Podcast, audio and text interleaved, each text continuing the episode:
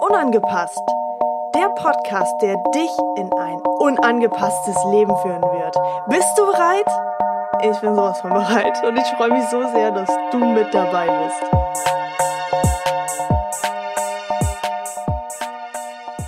Also, erstmal vielen, vielen Dank für deine Zeit, dass du hier bist, dass du ähm, ja, mir einfach diese Zeit jetzt gerade schenkst und somit auch ganz, ganz vielen anderen Menschen. Denn ich bin mir ziemlich sicher, dass dieser Podcast sehr, sehr spannend werden wird. ja, ich danke dir für die Einladung. Ich kann sowas immer gar nicht glauben, aber ich liebe sowas einfach. Ähm, und ja, danke. Ja, mega gerne. Richtig cool. Magst du erzählen, wer du bist, wo du herkommst, mhm. was du machst und so weiter und so fort, dass wir einfach mal wissen, wer denn so, sag ich mal, sich hier hinter befindet. Mhm. Also ich bin Elli, bin 26, komme aus Hamburg, bin Selbstliebe- und Mindset-Coach oder auch Heilerin. Ähm, ich finde diese Definition immer so ein bisschen schwierig. Ähm, genau, ich helfe anderen Menschen wieder zurück in ihre Kraft zu kommen und ja, ich liebe es einfach, Menschen zu helfen, sie auf ihrem Weg zu begleiten, zu unterstützen. Und das ist so meine Lebensaufgabe und warum ich hier bin. Mega. Richtig cool. Wann hast du damit angefangen? Mhm. Also wann, wann bist du als äh, jemand rausgegangen, der andere Menschen so ganz gezielt ähm, Unterstützung leistet? Mm, das ist tatsächlich schwierig zu sagen, weil das war irgendwie alles so ein Prozess. Also gefühlt mache ich das schon echt ein paar Jahre, aber ich habe das nie so richtig als äh, meine Aufgabe angenommen, Menschen sind schon irgendwie mein Leben lang zu mir gekommen, haben mich irgendwie um Rat gefragt und ähm, ich würde sagen, so richtig rausgegangen bin ich so vor einem Jahr. Bei mir war das am Anfang eher so Richtung Fitness, weil ich einfach auch gerne Sport gemacht habe. Ich wusste aber immer, dass ich mich damit gar nicht so 100% wohlfühle. Also nur irgendwie so als Fitnesstrainerin zu arbeiten, hätte ich mir nicht vorstellen können, mhm. weil ich ähm, immer gerne hinter die Fassade schaue also für mich ist natürlich Sport und ein guter Körper zu haben, ist für mich ein wichtiger Bestandteil in meinem Leben. Aber ich konnte schon immer sehr gut hinter die Fassade von den Menschen schauen. Und ähm, so bin ich dann irgendwie auf diesen Weg gekommen, habe dann geguckt, okay, was, wie kann ich mich selber weiterbilden, um auch so verschiedene Dinge zu verstehen, wie wir Menschen überhaupt so funktionieren. Und dann, ja, so ist irgendwie dann alles ins ins Rollen gekommen und irgendwann dachte ich mir so, ey, ich nehme jetzt all meinen Mut zusammen und ich gehe da einfach raus. Und das ist natürlich auch alles ein Prozess, man entwickelt sich immer weiter. Und ähm, ich selber habe einfach so viele Erfahrungen auch gemacht und mich lange in meinem Leben gefragt, warum viele Dinge so passieren, wie sie passieren und warum mein Leben so ist. Und für mich ist das halt die Antwort darauf. So, das ist meine Aufgabe und ähm, ja, ich liebe das einfach. Mir gibt das so viel Energie, anderen Menschen zu helfen. Und vor allem jetzt gerade in dieser Zeit, wo das angefangen hat vor einem Jahr. Äh, ich habe so viele Lebenskrisen überstanden und ich habe gemerkt, wie vielen Menschen es auch jetzt gerade schwerfällt, sich wirklich mit sich selbst auseinanderzusetzen, weil wir haben nicht mehr die Möglichkeit, so irgendwo uns außen abzulenken. Ähm, wir verbringen viel Zeit alleine oder mit wenig Menschen. Und es ist wichtig, gerade nach innen zu schauen. Und ja, mhm. so ist das alles gekommen. Mega cool. Ähm, magst du erzählen, was für dich so die, die größte Lebenskrise war, wo dieser ganze Umbruch geschehen ist? Mhm. Also, ähm, ich, ähm, ich bin ein Mensch, ich bin sehr offen und ehrlich und ich kann auch sehr, weil bei mir ist das so, ich kann nicht ich muss immer die ganze Geschichte oder auf jeden Fall sehr tief da reingehen, damit man das versteht. Ähm, bei mir ist das halt so gewesen, dass ich, ähm, ich komme aus sehr schwierigen Verhältnissen. Mhm.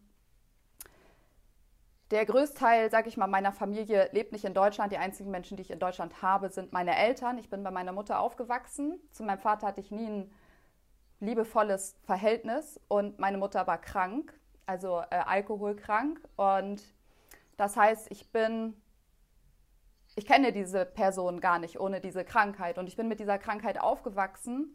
Und das hat dann halt auch irgendwann angefangen, dass man ähm, in Konflikte geraten ist. Und ähm, das war wirklich sehr, sehr schwer, weil ich hatte ich hatte niemanden außer sie. Und wenn das der einzige Mensch ist, den du so in deinem Leben eigentlich hast, weil der Teil, der sich bei mir so Familie nennt, ich hatte nie einen Bezug zu diesen Menschen, weil ich bin als einzige so in Deutschland aufgewachsen, so abgeschottet von dem Rest. Und dadurch, dass ich irgendwie so diese krassen Konflikte mit meiner Mutter hatte, mm, bin ich echt in so eine richtige Lebenskrise geraten. Also ich kann mich auch an vieles unter meinem zwölften Lebensjahr gar nicht mehr erinnern, weil alles, was so präsent war, die krassen Sachen, die passiert sind, ist alles danach passiert. Ähm, und ich wusste mir lange Zeit gar nicht zu helfen. Ähm, ich war auch ein sehr, ich war so krass in mich gekehrt, weil ich zu Hause immer sehr viel Stress hatte, Konflikte ähm, und in der Schule dann einfach immer leise war. Äh, ich habe mich immer versteckt. Ich wollte gar nicht so richtig. Ich hatte, ich habe auch dieses Urvertrauen, das, was wir Menschen so lernen, das hatte ich gar nicht. Weil diese Base, die wir haben, diese Familie, das hatte ich nie. Ähm, mein Leben hat irgendwie angefangen mit diesem, bei mir war immer Alkohol so präsent. Ähm, und das hat sich dann ein paar Jahre so gezogen. Man ist dann auch, ich bin dann auch irgendwann kurzzeitig mal ausgewandert. Wir sind dann wieder zurückgewandert. Ähm, ich habe versucht, immer normal zur Schule zu gehen, aber mir ging es halt wirklich einfach seelisch wirklich schlecht. Und die Menschen in meinem Umfeld, die wussten das, auch Menschen haben das wahrgenommen, aber so richtig geholfen hat halt irgendwie keiner. Und das ging dann irgendwie so ein paar Jahre, bis ich so 14, 15 war. Und da habe ich dann schon gemerkt, irgendwann, ich kann, ich, für mich wird das langsam nicht mehr tragbar. Ähm, aber ich ich meine, du bist ein junger Mensch. So, ich wusste, du, ich hatte gar keinen Menschen. So, ich hatte nur meine Mutter und dieser, diese Person, die war krank. Mhm. Und ich wusste mir selber gar nicht zu helfen. Aber ich habe gemerkt, ich kann das lange so nicht mehr tragen, weil ich habe auch nicht verstanden, warum das Leben so ist. Weil du bist ja so jung, ich habe keine Ahnung, man hat so vieles nicht verstanden. Und ich habe auch früh angefangen, selber dann auch zu trinken. Ich glaube, ich habe das erste Mal Alkohol getrunken, da war ich zwölf. Mhm. Ähm, und dann hat sich das halt echt so ein, zwei Jahre richtig krass lange hingezogen und dann habe ich gemerkt, so, boah, ich muss jetzt selber irgendwas machen, weil mir hilft keiner, ich muss die Verantwortung jetzt für mich selber übernehmen. Und dann bin ich mit 15 selber zum Jugendamt gegangen, um nach Hilfe zu fragen, weil ich wusste mir nicht mehr, ich wusste gar nicht, mhm. was ich machen sollte. So, mhm. ich, weil ich wusste, äh, wenn ich jetzt nicht losgehe und mir Hilfe suche, dann werde ich das nicht überleben. Weil ich war so zerbrochen, gebrochen. Ich wusste gar nicht, ich wusste gar nicht, warum ich morgens überhaupt aufstehe. Und das hat sich dann ganz lange so hingezogen. Man, ich, das hat erstmal gedauert, bis ich da an die richtige Stelle kam. Ähm, und dafür musste ich auch meinen ganzen Mut zusammennehmen. Ich musste da ja alles erzählen, wie das ist. Und ich habe meine Mama ja auch geliebt, aber so, ich wollte ja eigentlich gar nicht schaden. Und indem ich da hingegangen bin, hat, hatte ich ja auch irgendwie so ein bisschen so Schuldgefühle. Mhm weil ich immer das Gefühl auch hatte, ich trage für sie auch die Verantwortung. Ich war immer eher ihre Mutter, als dass sie meine war. Mhm. Ähm, und das hat sich dann ganz lange so hingezogen mit dem Jugendamt. Sie ist dann zu Terminen auch nicht hingegangen. Ähm, und das wurde dann halt auch echt immer schlimmer. Ich bin auch, ich habe ich bin immer zu Freunden geflüchtet. Ich hatte eine beste Freundin, wo ich echt sehr, sehr, sehr viel Zeit verbracht habe. Und darüber bin ich so dankbar. Ähm, und dann hat sich das aber immer so zugespitzt und es ist halt irgendwie gar nichts passiert. Ne? Ich hatte da irgendwie dann jede ein, zwei Monate irgendwie mal ein Gespräch, aber so richtig ins Laufen kam halt nichts. Und dann äh, kam tatsächlich irgendwann der Tag, wo ich, äh, das war auch gar keine Kurzschlussreaktion, ich hatte zwei, drei Jahre, ich hatte jeden Tag Selbstmordgedanken, so, weil für mich hat das Leben gar keinen Sinn gemacht. Wofür stehst du auf? Du hast nicht mal eine Familie. Ähm, ich war so schüchtern ich hatte zwar zwei, drei gute Freunde, aber so, ich hatte keinen Halt, ich hatte kein Urvertrauen. Ich habe das alles gar nicht verstanden, warum, warum soll ich hier sein? Und dann habe ich tatsächlich, und der Tag ist gestern nämlich zehn Jahre her und es ist so, so krass gewesen, ähm, habe ich tatsächlich versucht, mir das Leben zu nehmen. Und es hat zum Glück nicht funktioniert. Aber das war das krasseste Ereignis, was ich wahrscheinlich auch in meinem ganzen Leben haben werde, weil es macht so viel mit dir, wenn du nicht nur diese Gedanken hast, sondern du gehst in die Umsetzung und du, ich weiß noch dieser Moment, wie ich in meinem Bett lag und ich habe meine Augen zugemacht und jede Zelle meines Körpers, ich war zu 100% der Überzeugung, ich werde nicht mehr aufwachen. Und da, du spielst ja auch Sachen durch. So, ich habe mir überlegt, okay, wie war mein Leben bis jetzt? Und es war einfach nur Scheiße. Mhm. So, es war einfach nur Scheiße. Und ähm, dann wachst du auf und dann sagt jemand so, hat nicht funktioniert. Und ich dachte, das ist ein Witz. So, ich kam, das war ja noch schlimmer. So, das war ja so, das kann man sich gar nicht vorstellen. Ich denke mir, aber wenn ich da so drüber rede, kommt mir es auch oft vor wie so ein Film, den ich gesehen habe, wie so ein schlechter Film. Mhm. Aber es ist halt wirklich krass gewesen. Dann bin ich halt erstmal ins Krankenhaus und durch diese Aktion erst kam das dann mit dem Jugendamt ins Laufen und dann habe ich ähm, eine Wohnung bekommen. Also mit 16 saß ich dann in meiner ersten eigenen Wohnung, habe dann auch ähm, von so einer externen Organisation äh, eine Betreuerin bekommen und ähm, habe dann drei Jahre lang von Sozialhilfe gelebt und durfte nie darüber reden, was da passiert ist. Ich habe jahrelang nicht darüber geredet. Mhm.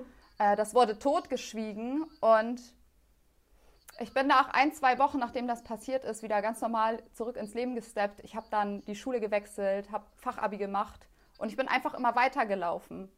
Ich bin immer wieder aufgestanden und dachte mir so, egal was jetzt ist, ich muss halt weitermachen.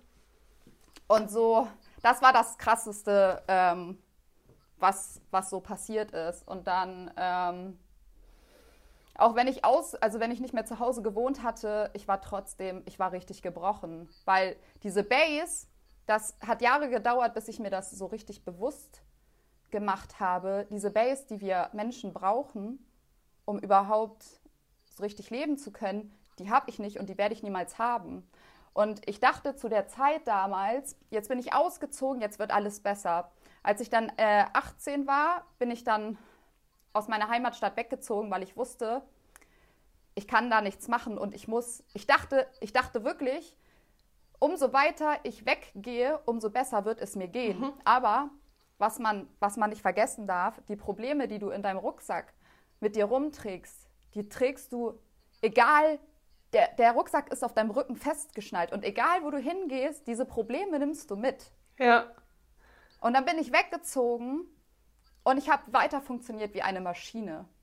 Ich, hab, ich war so stumpf, ich war so ein stumpfer Mensch früher. Äh, so, ich habe mir selber auch irgendwann verboten, Emotionen empfinden zu dürfen, weil ich kannte Liebe und Zuneigung eh nicht. Ja. So. Ähm, und ja, dann bin ich nach Berlin gezogen, obwohl ich noch nie da war. einfach, einfach gemacht. ja, Warum nicht? Hat schon seinen Grund wahrscheinlich, ne? Obwohl ich so schüchtern war, aber ich wusste, ich kann nicht in dieser Heimatstadt bleiben. So, ich werde da untergehen. Und dann bin ich nach Berlin gezogen und ich dachte halt echt so, ja, jetzt wird alles gut, so, jetzt geht's mir richtig gut. Ja, Pustekuchen war ein Versuch wert. Das hat sich dann ungefähr, ich habe das ungefähr zweieinhalb Jahre ausgehalten und vor fünf Jahren war ich dann wieder an dem gleichen Punkt. Ich war so ich war so in meiner Welt. Ich habe hardcore viel gearbeitet. Ich habe ein Studium gemacht, was ich gar nicht wollte, weil ich dachte, ich müsste das machen, um meinen Eltern, meiner Familie zu beweisen, dass ich es drauf habe. Um was zu Deswegen sein, wahrscheinlich gemacht. auch, ne? Genau. Mhm. Dadurch, dass ich ja auch wusste, ähm, wie unser System funktioniert, dadurch, dass ich drei Jahre in äh, von Sozialhilfe gelebt habe, wusste ich ja auch, okay, es geht darum, Geld zu verdienen in dieser Welt. Und dann dachte ich mir, ja, okay, ne, Studium liegt nah, mache ich einfach. So, und ich habe so viel gearbeitet, ich hatte so wenig Freizeit. Ähm, und ich habe mich so, ich dachte, das wäre so der Sinn des Lebens. Dafür sind wir hier, um zu arbeiten. Und das habe ich dann zweieinhalb Jahre ausgehalten und diese Suizidgedanken, die hatte ich immer noch weiterhin, aber ich kam da nie raus und ich war auch nie beim Therapeuten oder so, ne? Also hm. ich habe das einfach immer alles mit mir selber ausgemacht und dachte so, ja, Therapeut kann mir eh nicht helfen, so habe ich gar keine Lust zu, weil ich dachte auch immer, ein Therapeut ist jemand, der einem nicht so auf Augenhöhe begegnet, sondern der so von oben herab schaut. Ne? Ja. Heute sehe ich das anders, mhm. aber damals war das so. Und deswegen wollte ich nicht dahin gehen. Und ähm, dann kam echt so ein Tag, wo ich wusste, boah, ich bin jetzt wieder an dem gleichen Punkt. Und es war so schlimm, dass ich noch in meinem Zimmer saß und ich wusste, okay, entweder hole ich mir jetzt Hilfe und zwar in einer Form, die ich mir eigentlich hätte gar nicht vorstellen können, oder ich setze mich jetzt in mein Auto und ich fahre mit 150 gegen einen Baum. Und da habe ich mich dazu entschlossen, okay, ich packe jetzt meine Sachen und dann habe ich mich einweisen lassen. Und dann war ich zwei Monate in einer Klinik und bin dann von Berlin nach Hamburg gezogen. Und in dieser Klinik, in dieser, in, ich habe gar nicht durch Gespräche mit einem Therapeuten so meinen Weg gefunden, sondern als ich mich einweisen lassen habe, konnte ich fast drei Wochen nicht aufstehen, weil ich so traurig war. Ich habe jeden Tag, ich habe mir so die Augen ausgeheult, weil ich das alles nicht verstanden habe. Mein Leben bis dahin war einfach nur scheiße und ich habe nur gearbeitet. Ich habe gelebt, um zu arbeiten und ich habe mir eigentlich nur gewünscht, auch irgendwie Liebe und Zuneigung zu erfahren. Aber es gab halt niemanden, der mir das so in dieser Form gegeben hat. Und dann habe ich mir irgendwann bewusst gemacht, so, ey, ich muss mir das angucken, was ich da mit mir rumtrage. Was hat das mit mir gemacht mhm. und wie komme ich da raus? Und sei, also in den letzten fünf Jahren hat sich so viel verändert. Ich habe angefangen, mich mit Persönlichkeitsentwicklung auseinanderzusetzen. Ich habe angefangen, Bücher zu lesen. Ähm, ich habe angefangen, richtig Sport zu machen. Ich habe angefangen, mich mit gesunder Ernährung auseinanderzusetzen. Und so kam das alles ins Laufen. Ähm, und das war echt, manchmal denke ich mir auch so, ich bin erst 26 und ich fühle mich irgendwie, als wäre ich schon 80, äh, weil ich schon so viele Sachen durchgemacht habe. Mhm. Und ich habe mich mein Leben lang gefragt, warum passiert mir das? Ich dachte irgendwie so, ja, ich hätte jetzt den schwarzen Peter gezogen und ich habe es halt verdient, ein scheiß Leben zu haben. Und irgendwann dachte ich mir so, ey, das ist nicht so. Das Leben spielt immer für dich, nicht gegen dich.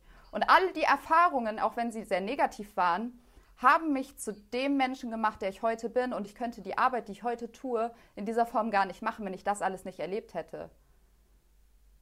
Und deswegen, auch wenn sehr negative Dinge passieren und man das oft in diesen Momenten nicht versteht, warum das so ist, wir verstehen das Leben nicht vorwärts, sondern oft rückwärts. Und wenn ich heute so zurückblicke, dann habe ich so viele Aha-Momente und ich denke mir so, boah, heute bin ich voll dankbar, dass ich das so erlebt habe. Ich habe so viel daraus gelernt und das ist so die Kurzfassung. also erstmal vielen Dank für deine Offenheit und äh, ja, für diese unglaubliche ähm, Transparenz einfach auch, weil ich bin mir ziemlich sicher, das hilft ganz schön vielen Menschen, ähm, die selbst sich vielleicht ein ganz großes Stück darin wiederfinden ähm, und vor allem das Gefühl haben, einen Menschen zu haben, der einen da durchhelfen kann. Und äh, da kommen wir ja eigentlich auch direkt auf, auf deinen äh, Beruf oder auf deine Berufung zu sprechen. Ähm, du hast ja schon gesagt, du hilfst Menschen zurück äh, in ihre Kraft zu kommen. Unterstützt du hauptsächlich Menschen, die sehr wahrscheinlich die ähnliche Erfahrung gemacht haben wie du? Also kommen die Menschen auf dich zu? Mm, ja, es ist ganz unterschiedlich. Zum Teil das auch ich arbeite ähm, auch viel mit Menschen, die ähm, überhaupt nicht selbstbewusst sind, die sehr viele Selbstzweifel haben. Mhm. Aber ich arbeite auch mit Menschen, die ähm, Krankheiten haben, die chronische Krankheiten haben mhm. oder körperliche Symptome zeigen, mh, mm, weil ich das selber auch hatte. Ich hatte sehr viele körperliche Symptome, also ich dachte, ich, ich dachte, ich hätte so, also ich habe schon so viele Krankheiten durch. Ich hatte jahrelang extrem heftige Kopfschmerzen. Ich hatte von Hautproblemen bis Haarausfall. Ich hatte alle diese Symptome. Heute habe ich gar nichts mehr davon. Und ich dachte wirklich, ich hätte von Krebs bis, bis weiß ich nicht, Persönlichkeitsstörung. Ich, ich hätte irgendwas davon, habe ich auf jeden Fall. Aber es war halt nicht, mein Körper hat diese Symptome gezeigt, weil er mich warnen wollte, dass ich mich halt um mich selber kümmern muss und nach innen gehen muss. Und dass so viel, meine Seele war einfach gebrochen. Ähm, das sind so die Menschen, mit denen ich arbeite. Mhm. Cool. Ja, ich finde es ganz spannend, denn wenn ich mich so zurückerinnere an meine noch recht unbewussten äh, Jahre und Momente, da hat man sich ja sehr, sehr gerne ähm, ja, in irgendeine Schublade stecken wollen, wo man dann vielleicht, so wie du ja gesagt hast, zum Beispiel mit diesen starken Kopfschmerzen oder so, ähm, oder mit äh, zum Beispiel Psychosen und so weiter und so fort. Da hat man ja immer und immer wieder irgendwie gewollt, eine Diagnose zu bekommen, um daraufhin irgendwie besser leben zu können. Mhm. Was ja. natürlich völliger Bullshit ist. Aber man wollte irgendwie eine Erklärung, um es den Menschen besser erklären zu können. Ne? Mhm.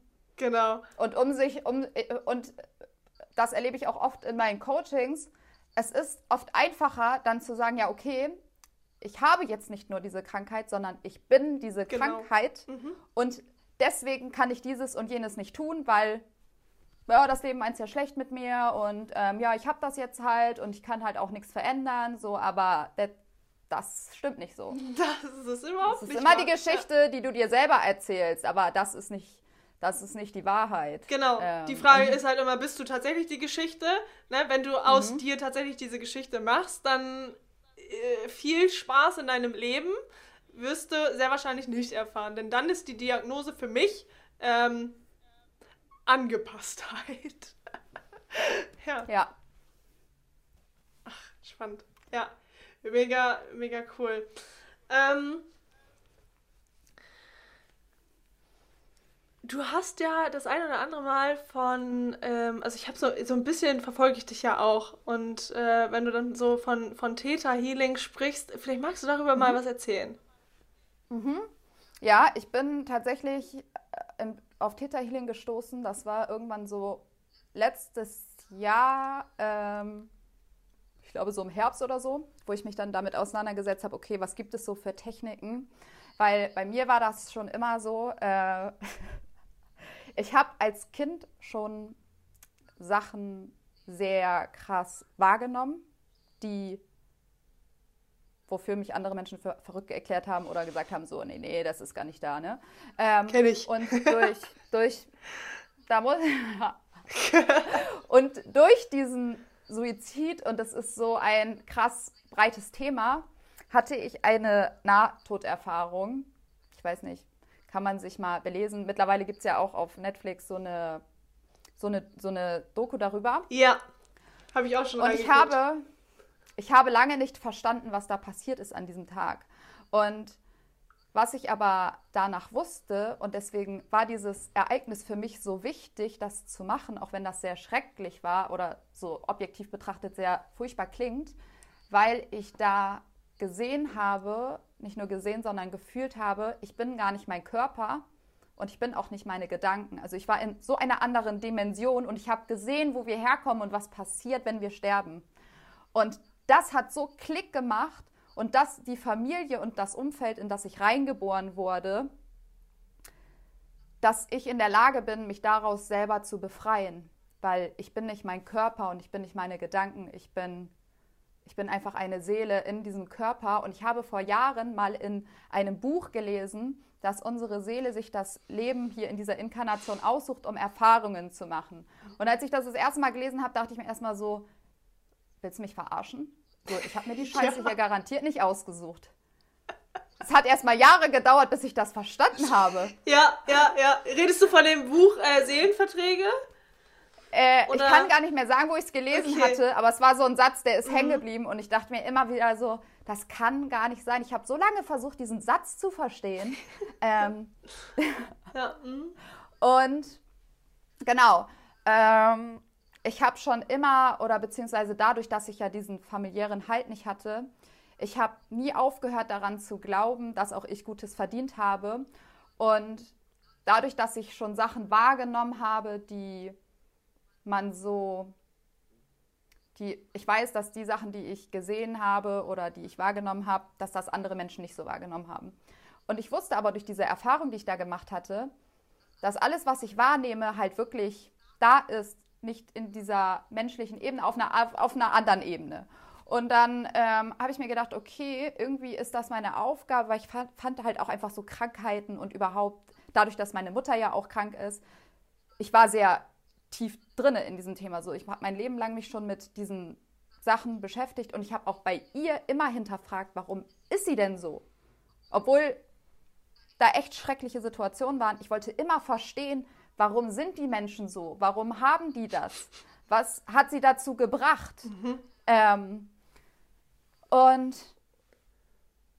dann bin ich aufs Täterhealing gestoßen und ohne mich eigentlich so richtig darüber zu informieren, habe ich direkt eine Ausbildung gebucht. Ähm, und dann bei dieser Ausbildung habe ich mich, habe ich wirklich, habe ich verstanden, heftig, ich mache das schon mein Leben lang. Ich mache das, ich habe das schon mein Leben lang so praktiziert, weil mh, mm, im Täterhealing, das ist praktisch eine Meditationstechnik, wo man sich mit dem Schöpfer verbindet. Ähm, so der Schöpfer von allem, was ist. Ja, man kann Universum sagen. Ähm, das hat auch gar nicht was mit äh, Religion oder so zu tun. Mm, und man arbeitet eben mit dem Schöpfer und arbeitet mit dem Unterbewusstsein und löst so Glaubenssätze auf. Mhm. Eben durch Gespräche kannst du herausfinden, okay, äh, zu bestimmten Themen, was für Glaubenssätze hast du, mhm. kann man, dann äh, testet man die mit Kinesiologie und mit dem Täter oder beziehungsweise mit dem Schöpfer kannst du sie dann auflösen und das funktioniert wirklich. Und ähm, das ist richtig, richtig krass. Also Oh, ich habe ich hab so viele Sitzungen schon bis jetzt gehabt, obwohl ich das offiziell noch gar nicht so lange praktiziere. Ja. Ähm, und es ist so, so, so magisch, weil ich selber einfach so eine krasse Verbindung dazu spüre. Du kannst dich auch im Täterhealing, du kannst dich auch mit Verstorbenen verbinden. Ähm, also es ist, es ist einfach eine richtig, richtig geile Methode und ich liebe es einfach. Das, äh, das spürt man.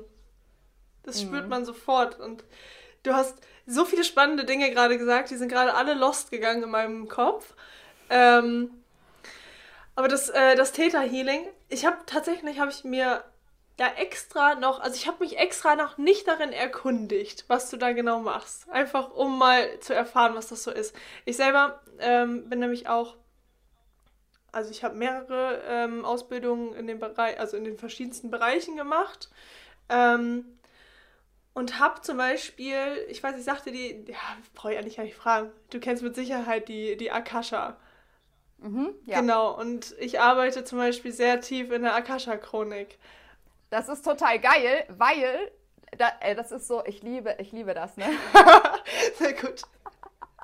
Ich habe, ich glaube, das war letzte Woche oder so, habe ich ähm, auf Instagram mit jemandem geschrieben, weil da jemand eine Akasha, ein Akasha-Reading hatte. Und ich finde, dass diese wo du das Wort gesagt hast, irgendwas zieht mich voll, wenn ich das Wort schon höre. Mhm. Und gestern habe ich eine, eine Freundin hat mir ein äh, Buch geschenkt und ich schlage dann dieses Buch auf und dann steht da einfach was über die Akasha drin. Ne? Und äh, ich habe dann heute Nacht angefangen, darüber zu lesen und jetzt fängst du an, darüber zu reden und ich denke mir so, dieses Thema, irgendwas will es mir sagen, so, hallo. Mega cool.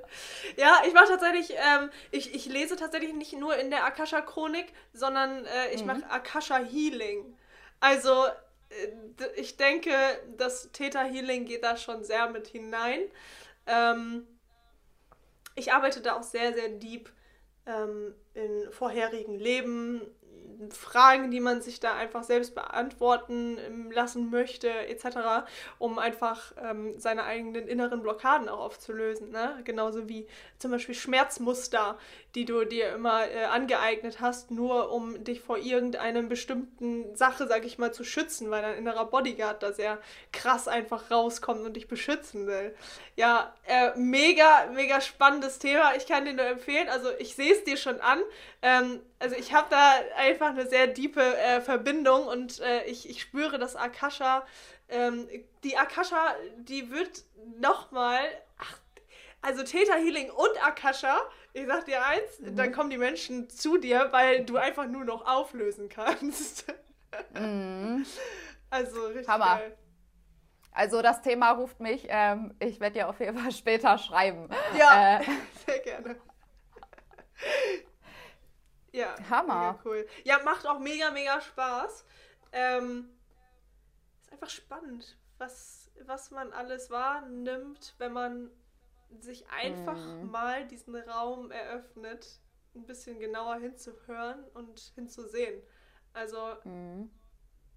wenn ich überlege, ich bin, ich bin jetzt 27 und ich fand es so geil, als du gesagt hast, also nach all dem, was ich erlebt habe, müsste ich eigentlich schon 80 sein. Genau so denke ich auch. Ich denke mir auch so, okay, Michelle, du bist 27 und du hast schon so viele Dinge irgendwie erlebt und auch geschafft, wo mhm. du dir mhm. denkst, andere Leute, die vielleicht 80 sind, die erzählen vielleicht so von ihren Geschichten und die sind, die mögen auch sehr krass und heftig sein und die haben bestimmt auch viele Herausforderungen ähm, für sich selber gelöst, aber es ist ihnen nicht bewusst. Das ist so mhm. das Krasse. Und ich glaube, dass wir einfach in so einem krassen Bewusstseinsfeld auch sind, ähm, dass wir sehr stark auch reflektieren. Und ich finde, oder beziehungsweise ich feiere sowieso unsere äh, jetzige Generation, weil sich so viel tut.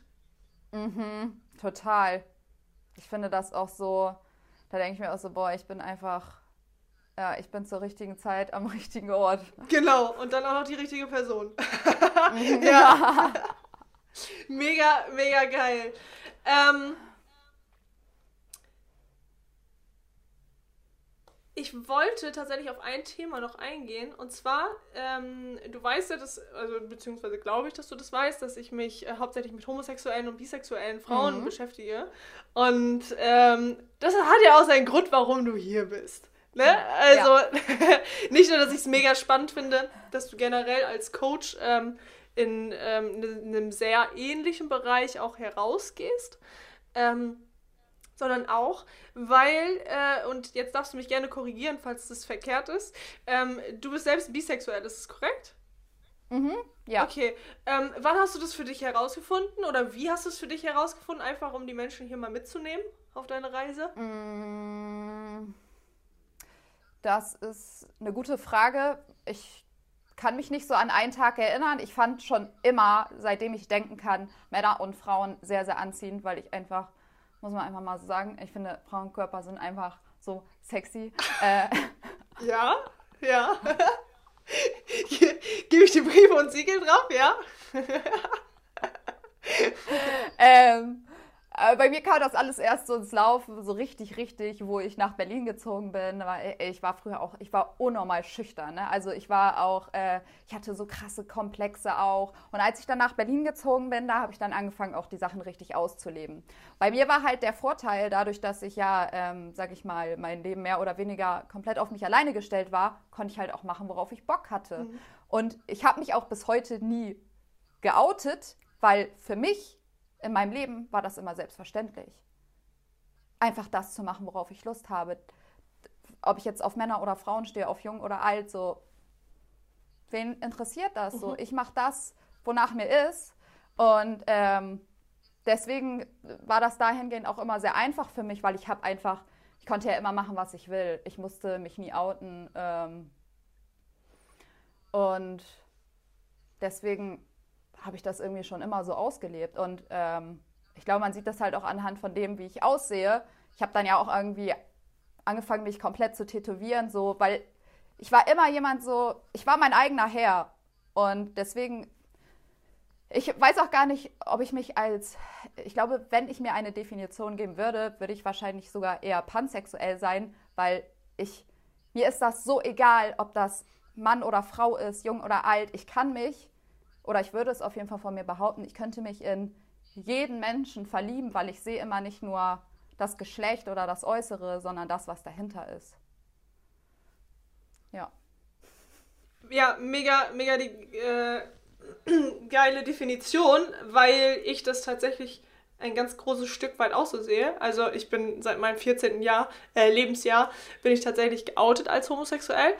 Ähm, ich selber sage aber auch, und ich bin mir auch zu 1000 Prozent sicher, dass das ganz, ganz viel mit ähm, der generellen Entwicklung und dem Bewusstsein und der Persönlichkeitsentwicklung auch ganz stark zu tun hat, genauso wie die Spiritualität, mhm. und die spielt ja auch bei dir eine große Rolle, ähm, ja.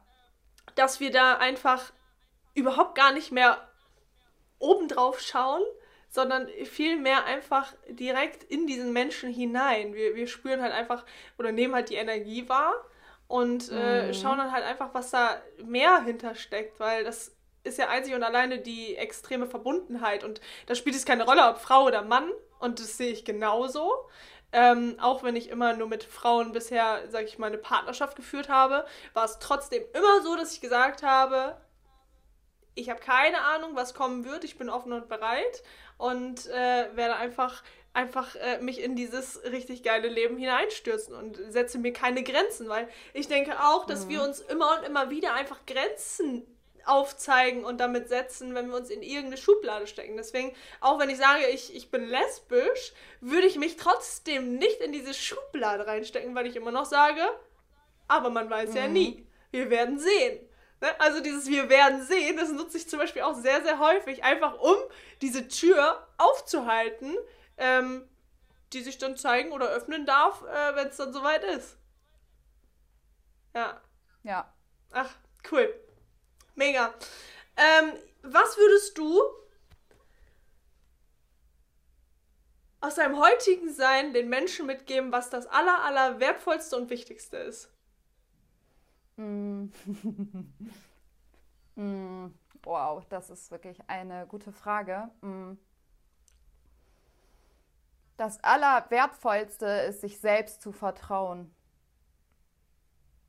Weil wenn du dir selbst vertraust, dann kannst du nicht nur alles schaffen, sondern das ist für mich das schönste Gefühl heute, dadurch, dass das bei mir früher absolut nicht so war.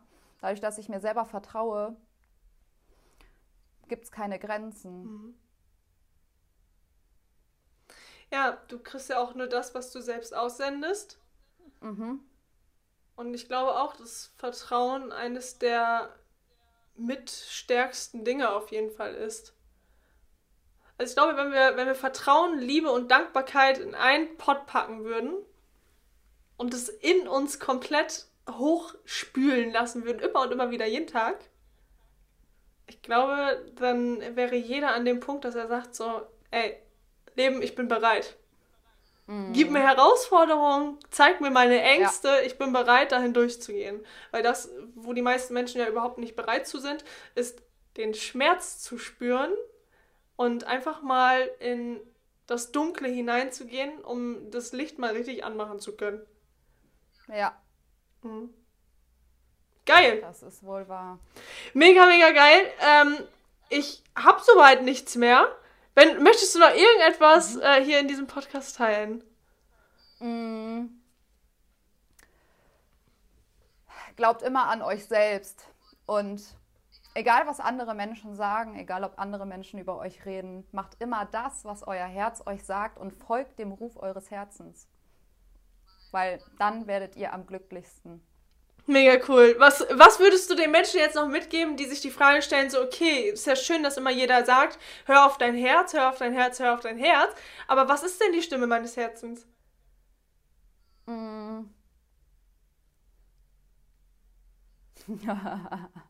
ähm, also mich würde einfach mal interessieren, wie du das erklärst, ähm, wenn man dir diese Frage stellt. Mm.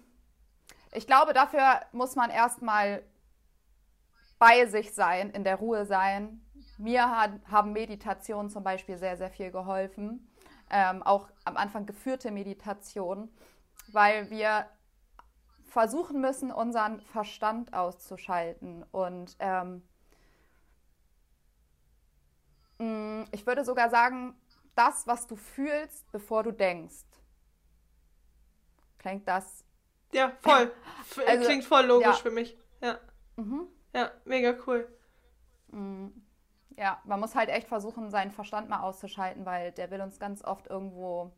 Erstmal limitiert er uns und er will uns immer irgendwo irgendwelche Wege aufzeigen, die unser Herz uns so nicht aufzeigen würde. Also einfach meditieren, wirklich mal in sich gehen und ähm, sich selber zuhören mhm. und aufschreiben.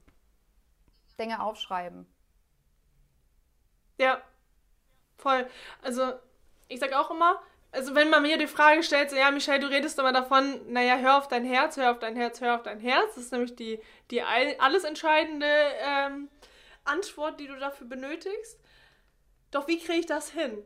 Und das, was ich tatsächlich für mich selber mitgenommen habe, ist auf die ersten drei Sekunden ähm, zu hören, die ersten drei Sekunden sind die alles Entscheidenden. Das, da spricht nämlich in diesem Augenblick dein Herz. Alles, was danach mhm. folgt, ist sehr wahrscheinlich alles, was du hier zwischen deinen beiden Ohren hast.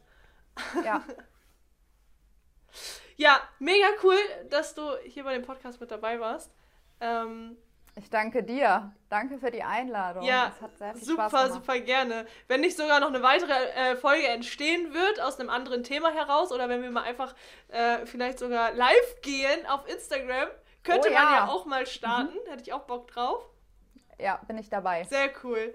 Dann äh, wünsche ich jetzt erst einmal allen Zuhörern einen richtig geilen Tag. Und äh, ich verlinke dich mit deinem Profil und so weiter und so fort in den Show Notes und so weiter. Und dann könnt ihr Ellie auf jeden Fall direkt folgen und äh, sie ausquetschen, äh, wenn ihr eure Herausforderungen zum Beispiel darin jetzt gerade in ihrer Geschichte entdeckt habt. Mega cool. Sehr cool. Lebe dein Leben, liebe dein Leben und liebe die Menschen um dich herum noch viel, viel mehr, als sie es tun. Ich wünsche dir einen unangepassten, wundervollen Tag und vor allem ein unangepasstes Leben.